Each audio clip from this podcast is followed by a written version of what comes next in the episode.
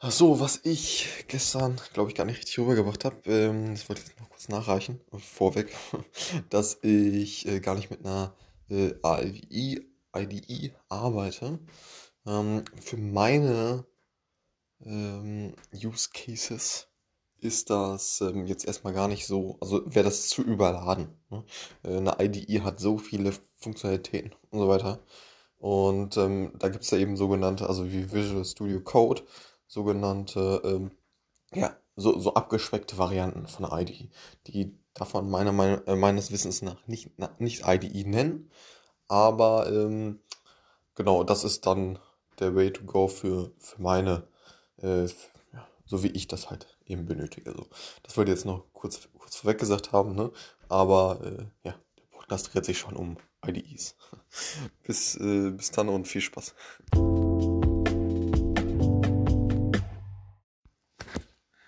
Moin Moin und herzlich willkommen hier zum neuen Podcast. Und zwar möchte ich mal darüber sprechen, wie man oder wie ich mit äh, Python arbeite oder wie ich mir das jetzt gesettet habe.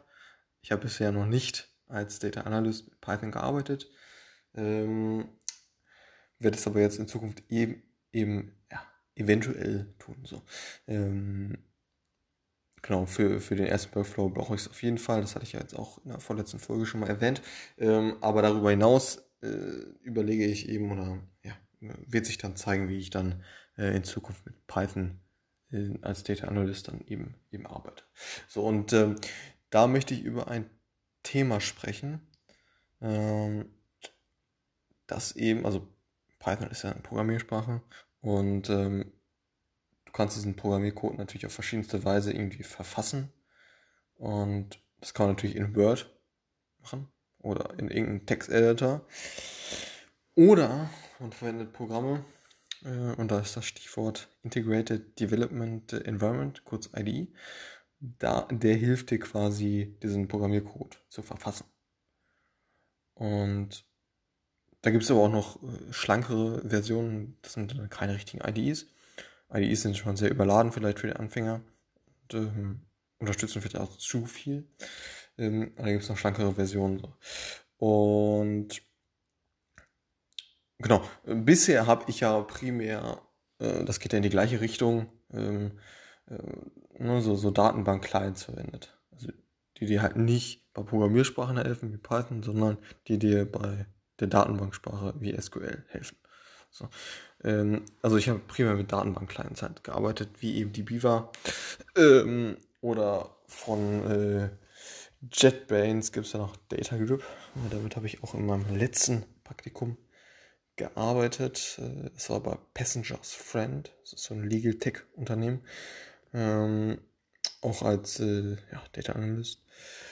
Und genau, also primär bisher mit Datenbank-Clients, eben um mit Datenbanken per SQL dann zu kommunizieren, aber jetzt eben auch ähm, und eventuell auch zu, zu in Zukunft äh, stärker ja, mit, mit Python auch eben und da benötigt man eben eine solche Integrated Development Environment äh, oder davon eben so eine schlankere Version, die dir halt eben dabei hilft, dann Python anzuwenden. So, und bisher habe ich ja Visual Studio Code, also Microsoft Visual Studio Code installiert. Und als äh, Data Analyst verwendet man natürlich auch äh, Jupyter Notebook dann. Äh, und da gibt es halt verschiedene, so, äh, die dir halt dabei helfen. Python halt oder andere Programmiersprachen zu verwenden. Genau, und ja, was ich dir einfach noch mitgeben möchte, und das habe ich jetzt schon mehrmals gehört, dass man eben als Anfänger nicht unbedingt mit so einer IDE startet, die dir schon irgendwie alles vorgibt und direkt sagt, was du falsch machst, ähm, sondern eben mit schlankeren Versionen oder vielleicht sogar einem Texteditor, dass man eben die Programmiersprache lernt und ähm, so eben möglichst schnell und effizient dann dementsprechend die Programmiersprache erlernt. So, das war's für den heutigen Podcast. Bis zum nächsten Mal. Ciao.